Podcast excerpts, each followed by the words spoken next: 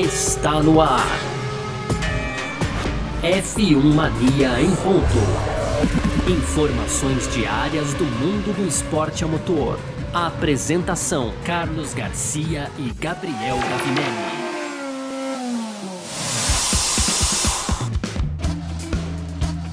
É isso, valeu demais pela sua presença, valeu você que tá junto com a gente por aqui. Tá no ar mais uma edição do nosso podcast F1 Mania em ponto. A gente tá sempre com você aqui de segunda a sexta, aqui com um resumo do que tá rolando no mundo do esporte a motor, conteúdo do site f1mania.net, lá também tem tudo em detalhes sempre para você é, que tá ligado aí no mundo do automobilismo, tá bom? Aproveita, segue a gente aí nas redes sociais, site F1 Mania, Twitter, Facebook, Instagram.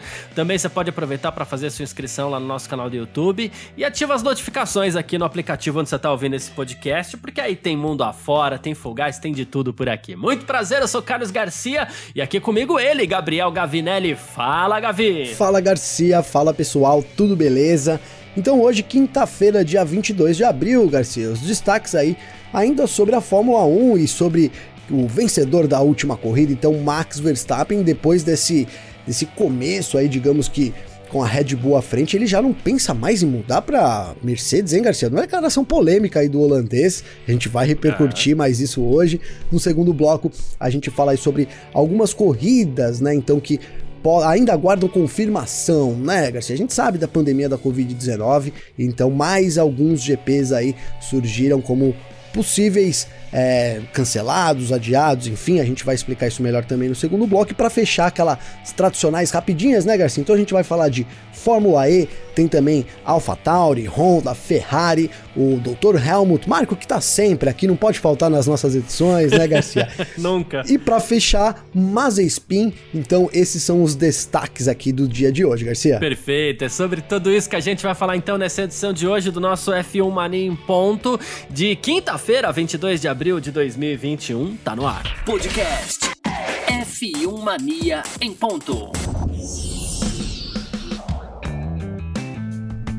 Bom, e o papo é Max Verstappen nessa edição de hoje aqui do F1 Mania em Ponto. Ele que venceu a última corrida do Mundial aí, o Grande Prêmio da Emília Romanha. Ele que tem contrato com a Red Bull até 2023, mas né? Muito importante. Tem cláusulas no contrato do, do Verstappen aí, cláusulas de performance, tá? Então, assim, caso ele esteja descontente com a performance do, do, do carro da Red Bull, ele pode sim deixar a equipe, tá? Essas cláusulas estão no contrato, é muito importante. E aí o The Independent, né, resolveu perguntar para ele, porque tem tanta gente falando, poxa vida, né? O, Verstappen vai dividir é, o cockpit da Mercedes com o Russell ano que vem na Mercedes, e aí isso foi perguntado para ele, né? E ele falou assim: olha, eu tenho um contrato com a Red Bull até 2023, tô feliz onde tô, não há razão para mudar, né? Ele falou assim: eu nunca penso muito à frente porque eu gosto de viver o momento, eu quero ganhar corrida, campeonatos com a Red Bull, foi por isso que eu assinei por tanto tempo, me sinto em casa aqui, isso é muito importante para mim.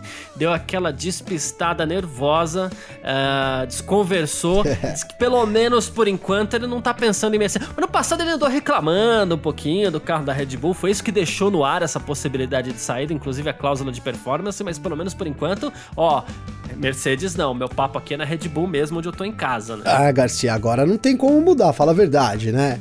É, eu, eu no, no, lugar do Verstappen ali. Aliás, se o Verstappen tivesse a possibilidade de mudar, vamos supor, né, Garcia, que ele pudesse escolher. Que escolha difícil, hein?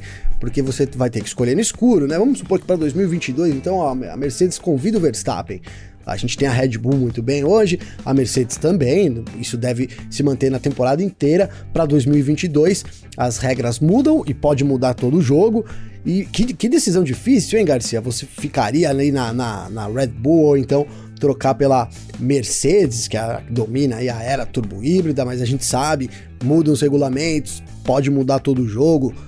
Eu ia falar que deve mudar todo o jogo, mas ah, me segurei, viu, Garcia? Vou confesso para você aqui, mas pode mudar todo o jogo. E hoje o Verstappen tá é, num dos melhores lugares, Garcia, né? Eu vejo ali é, a Mercedes, a Red Bull e, e, sempre a Ferrari, né, cara? Porque a Ferrari, a gente sabe da força de recuperação também, Ferrari é sempre Ferrari, os melhores, as melhores posições do grid, o Verstappen ele ocupa uma posição de liderança ali, é, muito grande, dá para dizer, na Red Bull, né, Garcia? Ele é muito considerado ali pelos engenheiros, pelos mecânicos, enfim, é, a Red Bull gira em torno do Verstappen, isso eu não tenho dúvida, e assim, esse cenário você muda de equipe, você tem que conquistar todo mundo de novo, é meio complicado. Eu acho que o futuro do Verstappen tá, tá na Red Bull, Garcia, né?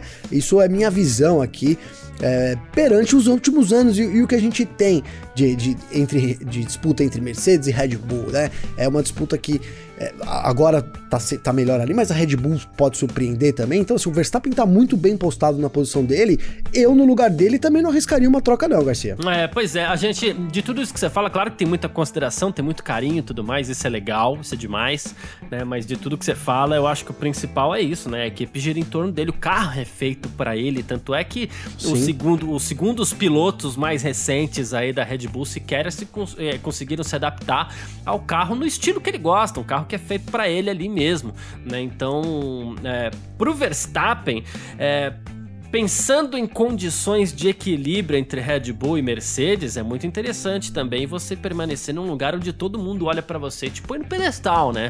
É, já não é de hoje que a gente vem falando aqui, inclusive ontem a gente comentou aqui, on... não, ontem não, porque não teve, né? Mas terça-feira a gente comentou aqui no nosso F1 Mania em Ponto que, assim, o Hamilton e o Verstappen, eles estão ali uma casa acima dos demais, né? E claro, a gente acredita ainda, por tudo que conquistou, inclusive, que o Hamilton esteja uma casa acima do Verstappen, mas assim, é, se falava muito, por exemplo, numa batalha entre Verstappen e Leclerc. Hoje a gente vê o Verstappen um, um pouco acima, né? Então, é, pensando numa possibilidade de declínio da carreira do Hamilton, quando eu falo declínio, eu não tô nem falando em condição técnica, tá? Mas tô falando no sentido de logo logo ele para mesmo, não tem jeito, né? Pois é. Mas pois é. Pensa, pensando no declínio da carreira do Hamilton, o cara a ser batido provavelmente será o Verstappen mesmo, porque inclusive ele vem colocando mais a cabeça no lugar de uns tempos para cá. Então, então acho que o, o, caminho é esse mesmo. As duas equipes podem querer o Verstappen em algum momento, mas para ele é, saber que ele tá num lugar onde ele já é valorizado e um carro que tá andando bem é Red Bull. Eu ficaria com a Red Bull também. É, Red Bull e é aquilo que ele falou, né, o Garcia, não há razão para mudar de equipe agora, nesse momento. A, a, cláusula de equipe, ela, a cláusula de, de potência, né, de entrega, de, de desempenho, vamos colocar, de, de performance, né, vamos colocar assim, ela não vale só agora, ela vale depois. Se amanhã o jogo mudar, amanhã é outra história, né? Hoje realmente o Verstappen tá no melhor lugar para ele, né? Pode ali no seu melhor carro, a gente tem essa disputa é, esse ano mais fervendo ali entre Red Bull e Mercedes, mas é o melhor lugar para ele perante tudo que acompanha e, sem, e se levando em consideração que vamos, vamos dizer que o Verstappen tivesse na Mercedes, ele estaria ao lado do Hamilton. Então qual é a prioridade ali da Mercedes, né, Garcia? Hum, então seria hum. então isso, é, esse espaço de conquista né, esse, esse espaço que o piloto cava e acaba ganhando dentro da equipe, eu acho que é muito importante é, na confiança e, e, claro, nos resultados também. Então, por isso, o Verstappen tá no melhor lugar hoje. Amanhã, se ele mudar, o Verstappen é o que você falou, o Verstappen, é, quando ele entrou, ele já era ali uma sensação e, sem, e, é, uma, e é um grande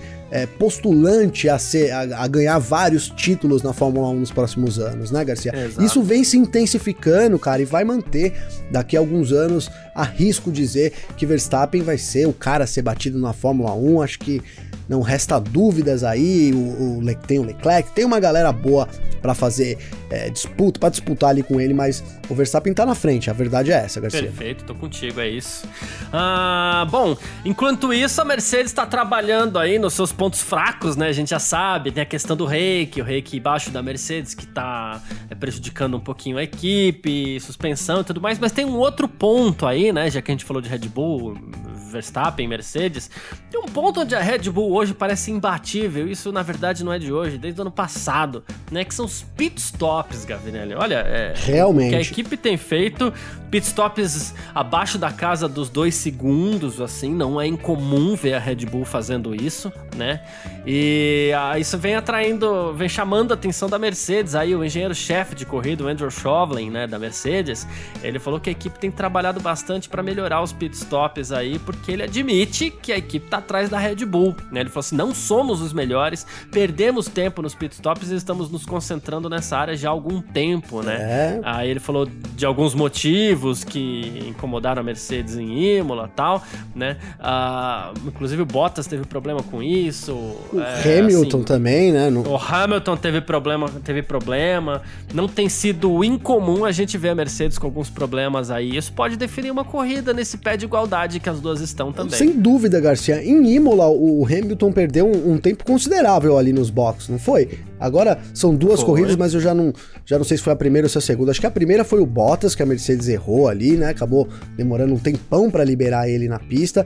E nesse final de semana foi com o Hamilton ele acabou voltando mais atrás ainda do Verstappen, tudo que ele tinha recuperado foi isso mesmo, Garcia. Ele tinha é, diminuído isso, isso, ali para dois segundos, né? E aí tudo que ele recuperou na pista ali, em várias voltas, a Mercedes pe perdeu no, no pit stop, atrasou, demorou acho que 4 segundos, e aí a gente tá falando de um ponto alguma coisa, né, Garcia? É, dois segundos é muito tempo, cara. Então a Mercedes precisa é, urgentemente, se não se colocar ali nos dois segundos, mas tem que estar tá nessa média de 2,5 estourando, né, Garcia? Pra poder disputar com a Red Bull, senão vai ser sempre isso.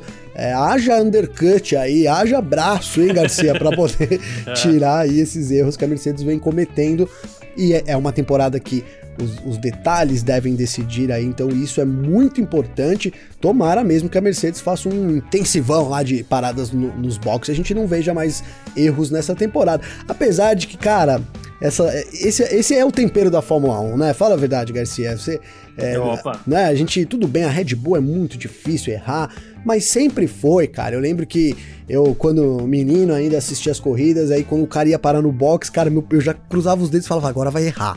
Vai, não era assim? Vai travar o pneu, vai, vai parar nos boxes, alguma coisa vai acontecer. O, o, o, agora... Se for tudo perfeitinho... Aí perde a graça, né? É, perde a é. graça. Mas tomara que para disputa aí a Mercedes resolva esse problema, Garcia, porque realmente a Red Bull aí é líder absoluta em paradas nos é boxes. Bom, uh, vamos partir para o nosso segundo bloco aqui agora, então, no nosso F1 Mania em Ponto, onde a gente vai falar um pouco sobre o calendário. F1 Mania em Ponto.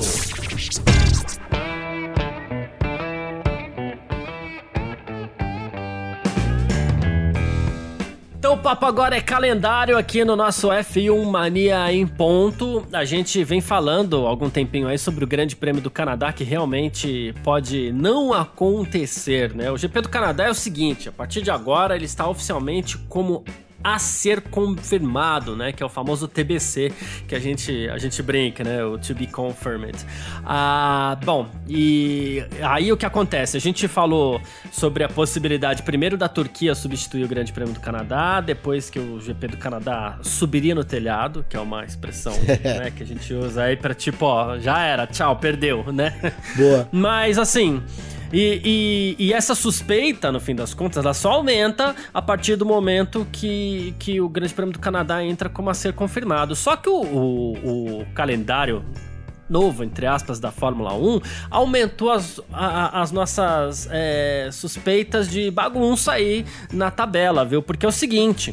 Uh, grandes prêmios de Singapura e também da Arábia Saudita, Singapura dia 3 de outubro, Arábia Saudita dia 5 de dezembro, uh, também passam a é, carecer de confirmação, vamos dizer assim, né? Os três agora estão como a ser confirmados, né?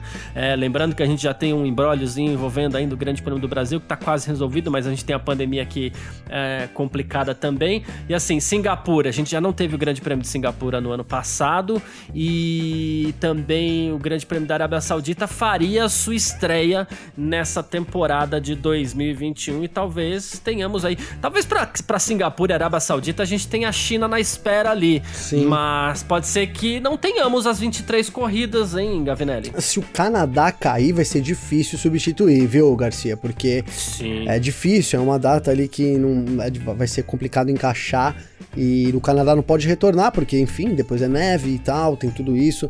É, então eu acho que se o Canadá cai, a gente acaba caindo também para 22 corridas nesse ano. Cara, eu fiquei, vou, vou, confesso que eu fui pego muito de surpresa por essa notícia, uh, Garcia, porque a gente tem visto aí todo o trabalho que a Arábia Saudita tem feito, né, Garcia, em torno aí do circuito, o, o projeto ali, as coisas é, caminhando muito bem, de repente surge essa informação de que o GP ainda não está confirmado, é, é, é, perigoso, cara, porque por mais que se a gente, se a gente cai aí em Singapura e, e Arábia Saudita, Garcia. Tudo bem que a gente tem a China no lugar. A gente cai para 21 corridas, né? Cairia para 21 corridas. Uhum. E aqui, cara, a gente tá, não tá falando das Américas ainda, que não tem como falar de corrida cancelada e não lembrar um pouco das Américas, né, Garcia? Os Estados Unidos a gente colocou aqui no, nos episódios passados aí que talvez pelo apelo que tem todo com a Liberty, ele possa acontecer, mas México e Brasil hoje em dia parece uma coisa muito difícil de acontecer, né? Parece difícil, apesar da Fórmula E ter confirmado etapa no México também, enfim, a gente é, de fora é um pouco mais difícil de opinar.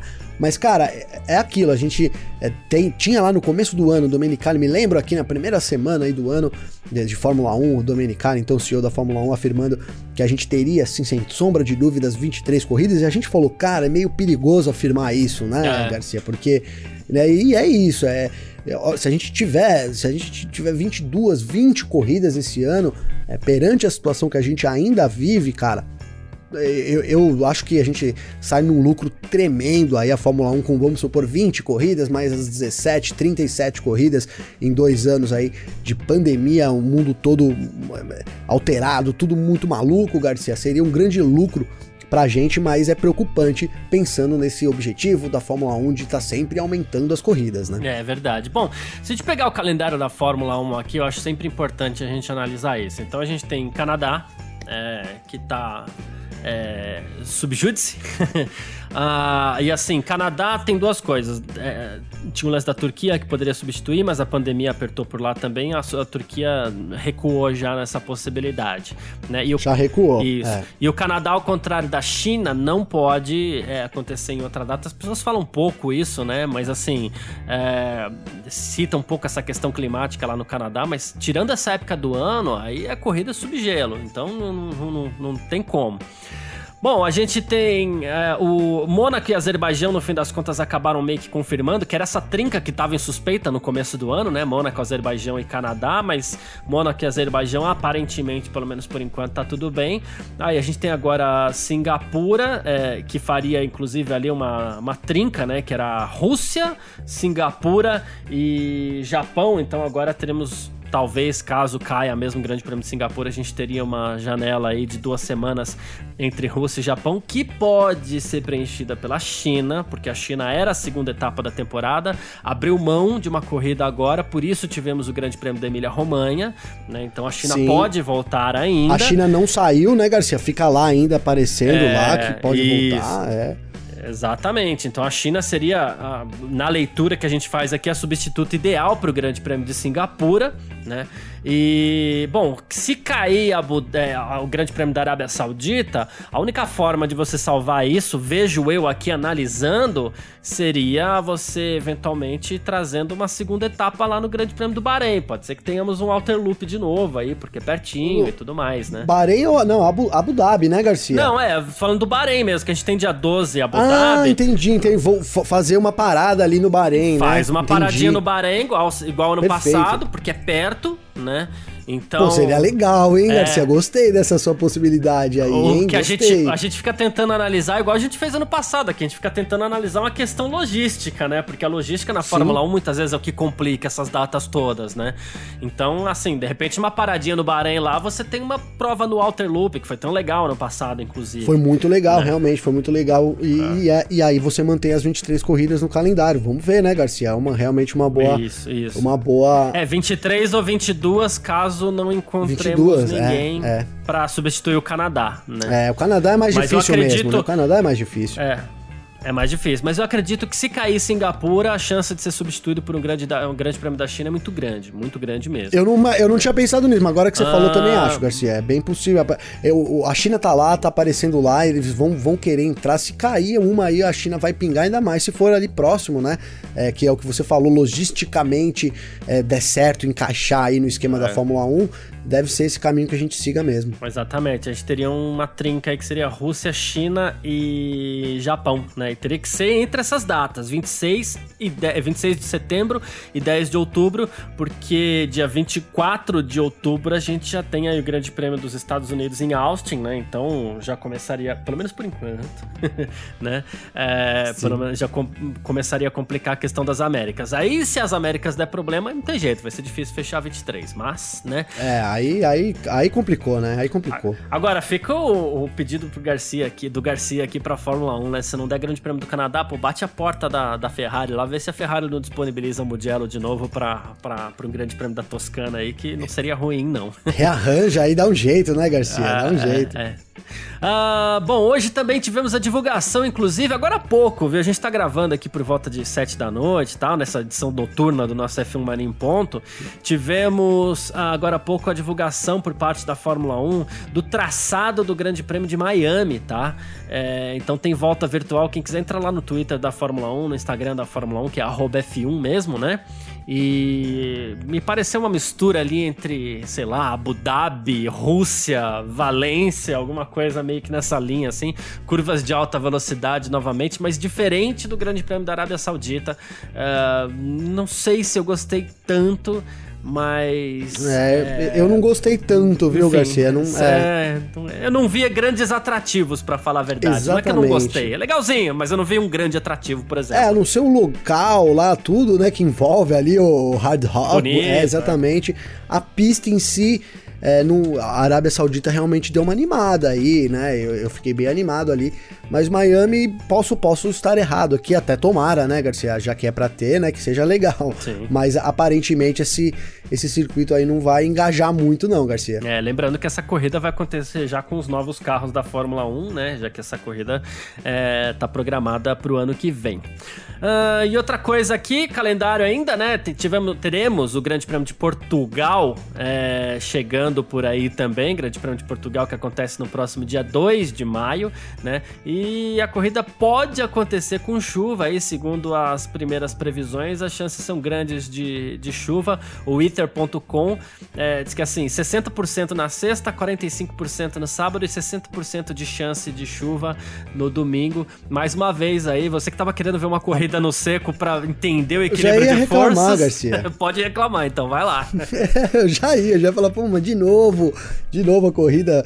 É, cara, brincadeiras à parte, é, a gente tendo uma chuva aí sempre mexe com o grid, né, Garcia? A gente sempre, gosta, sempre inclusive, legal né? de ver. É, é, eu falei que foi um destaque negativo, porque sim, a gente tá nessa vibe aí de, de saber quem é quem no, no campeonato mundial. Tem a Ferrari, tem a McLaren, tem a Red Bull com a Mercedes, enfim, tem bastante coisa a gente, pra gente é, descobrir ainda nessa temporada. E a chuva, nesse quesito, dá uma atrapalhada. Mas se, se ela atrapalha a gente descobrir isso, Garcia, por um lado ela ajuda, é, não sei se ajuda, mas ela favorece o espetáculo sem dúvida nenhuma. Exatamente. É que a gente tá naquela expectativa ali pra entender o- a verdadeira relação. Mas uma hora chega, uma hora chega, uma hora a gente consegue. É, uma hora vamos lá, nem que for no final da temporada, né, Garcia? Exato. Chega na última etapa, a gente tá lá. E aí, quem tá na frente ainda, hein? Será que é a Mercedes? Quem que ganha? Seria bom até, inclusive, uma temporada assim, né? Exatamente. Mas vamos lá então, a gente falou aqui um pouco de calendário da Fórmula 1 e a gente parte agora pro nosso terceiro bloco. F1 Mania em ponto. Partindo aqui então para o nosso terceiro bloco, no nosso F1 Mania em Ponto, com as nossas rapidinhas aqui para você ficar sempre muito bem informado, né? E olha só, Gavinelli, você imaginou aí Fórmula 1 e Fórmula E correndo juntas, rapaz? É, de acordo com o site britânico The Race, né, recentemente aconteceu um encontro aí entre o atual CEO da Fórmula 1, o Domenicali, e também o fundador da Fórmula E, o Alejandro Agag, né? E eles discutiram ali a possibilidade das categorias dividirem finais de semana em um futuro próximo, tá? O Agag já havia mencionado essa possibilidade pro jornal Marca e bom, e agora ele falou assim que existe muita conversa entre essa aproximação, que ele tá se esforçando para isso, ele gosta muito da ideia, né? Uh, ele falou assim, mas os acionistas não estão a favor, né? Diz que ele vai continuar insistindo, batendo a cabeça contra o muro, como ele falou, para ver o que acontece, né? E, e bom, e, mas por enquanto ainda não é o que tá tá rolando, então, né? O que tá em aceitação. Vamos lá. Não, Garcia, seria muito legal, cara. É, eu acho. É, puta, seria assim, sensacional a gente ter um final de semana com as duas categorias aí dividindo a pista. Agora acontece que, que a Fórmula E tem um princípio meio que, é, digamos que. É, filosófico da categoria de correr apenas em circuitos de rua, Garcia, para poder até aumentar a sustentabilidade ali. Ela tá presente nos grandes centros, né? Então, é, sabe o que eu. Que agora que você falou e eu juntei com, com as imagens que eu vi do circuito de Miami, será que os caras estão preparando alguma coisa para ir para Miami, Garcia? Fórmula 1, Fórmula E em Miami? Aquele circuito ali meio que cabia as duas, as duas categorias, porque eu acho difícil em circuito normal que a gente tem na Fórmula 1, a Fórmula E aceitar essa, essa, essa corrida, né? Isso que eu ia dizer, muito, a Fórmula E tem restrições quanto a isso, né? Talvez seja essa a restrição aí do HAG mas agora aqui, totalmente especulativo, mas juntando o vídeo que eu vi com o que você falou, essa notícia, quem sabe poderia ser aí um futuro em Miami, receber essas duas, a pista ali, acho que acolheria bem as duas categorias, viu, Garcia? Pois é, existem, existem algumas polêmicas aí também envolvendo o Gen 3, né, que é a terceira geração dos carros da Fórmula E, é, e que, ah, mas uns querem que corra em circuito, outros querem que não, mas o DNA da categoria continuar correndo na rua, mas a gente tem Mônaco aí, por exemplo, também, que seria uma opção,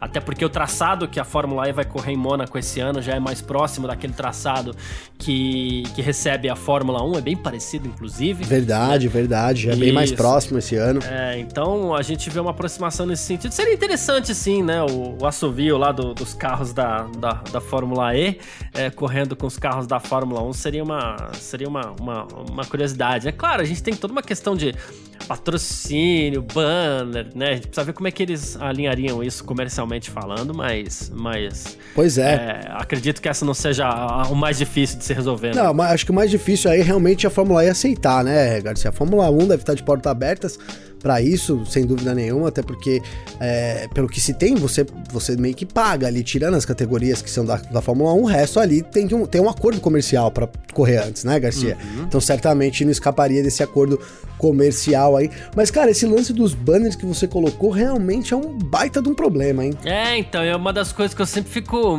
Quando eu vejo duas categorias assim de primeira linha, vamos dizer assim, né? Uh, eu fico imaginando como é que você vai trabalhar a questão dos banners é, e tudo cara. mais mas enfim. Porque não dá para você fazer trocas muito rápidas dependendo da, da, da, programação que você fizer ali, né? E Fórmula 2, por exemplo, se eu não me engano, a Fórmula 2 corre em Mônaco esse ano também, né? Então já Sim. é mais uma categoria de ponta. O ano que vem não sei se vai correr, né? Claro, não seria pra esse ano.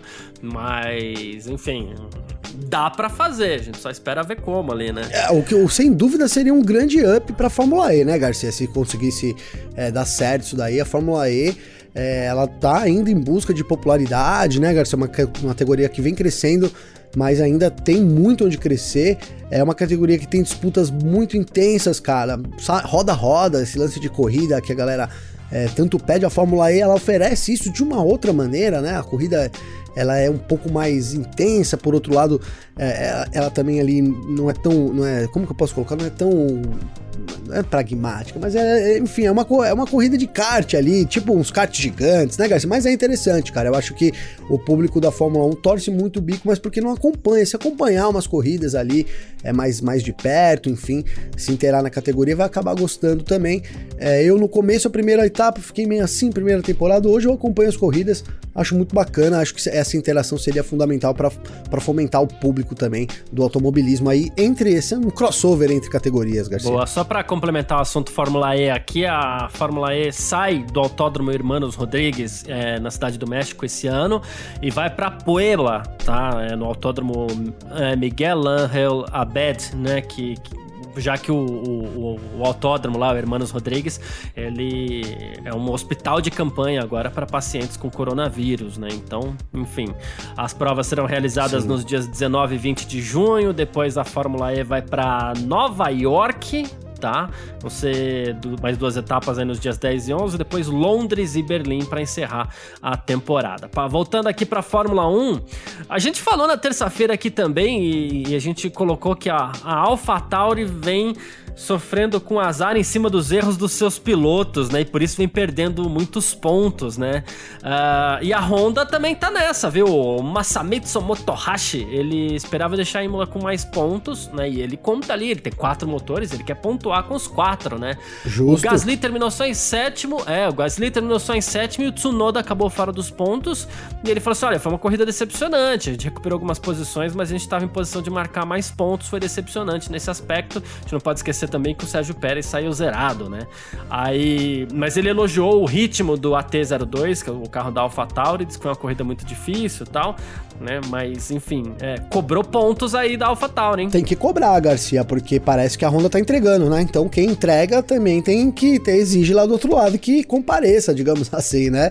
É realmente um começo é, de, de erros aí, né? E a gente, a gente colocou em má sorte, aí falamos, não, má sorte não tem, porque erro também não é má sorte. Ficou confuso, né, Garcia? Porque assim, realmente, é, não é má sorte, né? São erros, e, e, e os erros aí têm custado pontos importantes, principalmente pra Honda, cara, e pra AlphaTauri também. Exato. A gente sabe que tem uma disputa intensa, né, Garcia? Aí a disputa vai ser grande pela terceira, quarta, quinta posição. Se a AlphaTauri se destacar bem ali, ela pode brigar pela quinta, quem sabe até a quarta posição posição, enfim. Então precisa é, logo mudar. Vai, se vai, vamos falar que é, que é sorte, então precisa mudar logo essa maré de sorte aí, Garcia. É isso. Bom, enquanto isso, a Ferrari também falando aí sobre o Grande Prêmio da Emília Romanha, diz que não se arrepende da estratégia cautelosa usada em Imola, tá? É... Qual foi o lance? A Ferrari na, depois da bandeira vermelha, partiu, assim como a maioria do grid, né? Partiu com os pneus para a pista média ali, eles acabaram perdendo. Os dois carros da Ferrari acabaram perdendo essas posições para o Lando Norris, né? Que foi com pista, que foi com pneu macio. Então, mas o Binotto falou assim: ah, a gente discutiu isso depois, pela manhã, na reunião de estratégia com os engenheiros, os pilotos. Era um stint longo, faltavam pelo menos 30 voltas para o final naquele momento e os macios teriam sofrido muito, então ele não se arrepende, ainda falando um pouco sobre a estratégia que foi algo que a gente comentou na terça-feira, né? Cara, eu acho que na posição da Ferrari eles optaram bem, viu, Garcia? É, se mantiveram mais cautelosos aí. É, sabe uma coisa que me chamou a atenção? Eu, eu revi a corrida é, de, de, ontem para hoje, Garcia. Então, eu tava vendo, cara, que aquela hora que dá a bandeira vermelha ali antes de relargar, o, acho que esse foi o erro da Ferrari, tá? E é um erro individual. O, o quem tá a, atrás do, do, Verstappen é o, o, Charles Leclerc, Garcia. E o Verstappen deu uma escapada sim. da pista, você lembra, cara? Que ele deu uma sambada sim, ali. Sim. E o Leclerc. Na, na, na rivados ali pra encerrar Exatamente, a volta. Exatamente, pra abrir ali. Ele já perdeu. Se... E, cara, o Leclerc foi gente boa com ele, né, meu? O Leclerc, ele, ele podia ter acelerado ali, né? Ele poderia ter acelerado naquele momento ali que ele tava fora da pista. O Leclerc poderia ter é, assumido assumido a liderança da, da, da, corrida, trazido um pelotão junto com ele, né, Garcia? Eu achei que. Ali até, até tô falando isso baseado numa declaração que eu vi do Lando Norris, mas achei que isso aí a Ferrari e o Leclerc particularmente vacilou. Ele poderia ter aproveitado a, a hora ali para sair na frente e azar do Verstappen que errou. Exatamente. Bom, uh, vamos encerrar aqui com o Mazespin. Boa. Olha, ele foi muito criticado pelo Antônio Giovinazzi no sábado, porque assim, é, o, o, Giovinazzi abrindo volta e o Mazepin foi e, e fez uma ultrapassagem em cima dele, enfim. Ah, então, o, o Giovinazzi criticou bastante o Mazespin, né? Já aqui segurando. Mas aí ele falou assim: é, eu cruzei a linha de chegada dois segundos antes do final da sessão. Se eu tivesse ficado atrás dele, não teria conseguido iniciar uma volta rápida. Isso não é bom, tal, né? É, falou que ele parou de treinar em casa no simulador. Todos os pilotos têm em casa. Ele falou assim. Ele ficou muito bravo e ele falou assim: é, cada um por si aqui, né? É, Basicamente, basicamente isso, né? Ele soltou essa para cima do Antônio Giovinazzi. E ele já tinha sido muito mais educado, inclusive, que foi coisa que a gente acabou tendo pouco tempo para falar aqui, né? Uh, ele já havia sido muito mais educado também com a Mariana Becker, né? Que ela foi perguntar o que aconteceu ali. Ele falou: assim, eu ultrapassei ele, pegou e saiu fora, né? A Mariana Becker também dispensou ele ali na hora, né? Então, assim, que, que, que cara estúpido, né? Cara, ele tem. Ele, ele tem sido estúpido, né? né? Essa é palavra. Eu fiquei tentando achar outra palavra aqui. É, eu não vou passar pano para ele, Garcia, mas é uma pressão muito grande o cara ser piloto da Fórmula 1 e não ter preparo, né? Porque você tem que ter preparo, não só pilotagem, como a sua cabeça também, a sua seu, né, o seu, como a gente cobrou o Verstappen aqui no ano passado, você tem que ter uma assessoria ali para te dizer, olha, você pode dar declarações assim, você precisa ser uma pessoa assim, você representa uma marca, né? Eu, mas eu acho que as coisas acabam assim é, é, se embananando na cabeça do Mazepin, né, Garcia? Porque ele é ele é filho do dono, ele chegou ali bancando a Haas um momento de dificuldade, onde, inclusive nos, nos bastidores, a gente falava em, no fim da equipe, podia ser o fim da equipe, a equipe ser vendida até e tal. Então acho que isso tudo balançou muito a cabeça dele e aí piorou com a atitude lá que ele teve então da moça lá do, do de tocar os seios da moça que repercutiu isso. muito mal também pudera e aí a gente tem um, um cenário onde ele talvez para se defender comece a atacar e aí vira uma bola sem neve ele deixa transparecer realmente a pessoa que ele é cara e que mouse, né, cara? Que mouse, porque hoje a gente tem uma Fórmula 1 tão bacana, né? O Kivet era, um, era meio xarope, eu até reclamei dele bastante na temporada passada, né, Garcia? Uhum. E ele saiu fora já da Fórmula 1 também. É, e o, agora a gente tem o, o Mazepin ali, porque tirando o Mazepin, a gente tem ali todo mundo, todo mundo muito bem comportado, né, Garcia? É difícil falar mal assim de algum piloto, né? Agora o Mazepin vem contra, contrastando negativamente nesse grid aí. É, uma pena. Mas enfim, vamos ver quanto dura isso daí, né? É... Bom. Quem quiser mandar mensagem pra gente aqui no nosso filmaninho.pod, pode mandar mensagem nas minhas redes sociais pessoais aí, pode mandar mensagem também pro Gabriel Gavinelli. Como é que faz falar contigo, Gavi? Garcia, pra, ser, pra falar comigo então, ó, é, minha rede social preferida é o Instagram, tá? É Gabriel underline Gavinelli com dois L's. E aí tem o Twitter também que eu tô usando lá, devagarinho estamos chegando lá, que é G underline Gavinelli ou então Clubhouse, arroba Gavinelli, sempre com dois L's, Garcia. A gente recebeu umas mensagens bacanas hoje, hein? Ah, é, o André, né? Aqui é o arroba Corre Coutinho. o André, é, ontem a gente não teve, foi feriado, então a gente não teve o F1 Marinho em ponto, né? Ele falou, pô, agora só vai ter dia 22, que é hoje, né? Tô em abstinência aqui dos comentários de vocês já. Valeu, André, tamo junto aí. Boa. Ele mandou essa mensagem no Twitter, já respondi também, já troquei ideia rapidinho com ele aqui. Pode mandar sua mensagem também. Uh, no meu caso, o Twitter é o, onde eu mais uso, né? Quem quiser pode seguir a gente lá no Twitter, arroba Carlos Garcia, só Carlos Garcia. E no Instagram é arroba Carlos Garcia FM, mas lá a gente troca ideia também. Então fica à vontade para seguir a gente aí. É, a gente troca uma ideia que a gente adora, por sinal, tá certo? Valeu demais você que ficou com a gente por aqui. Obrigado mesmo, todo mundo, pela sua companhia e tudo mais. Um grande abraço e valeu você também, Gavinelli. Valeu você, Garcia. Obrigado todo mundo. Tamo junto, a gente se fala e voltamos amanhã com mais aí sobre o esporte a motor, Garcia. Perfeito, é isso, tamo junto. Tchau. Informações diárias do mundo do esporte a motor. Podcast F1 Mania em ponto.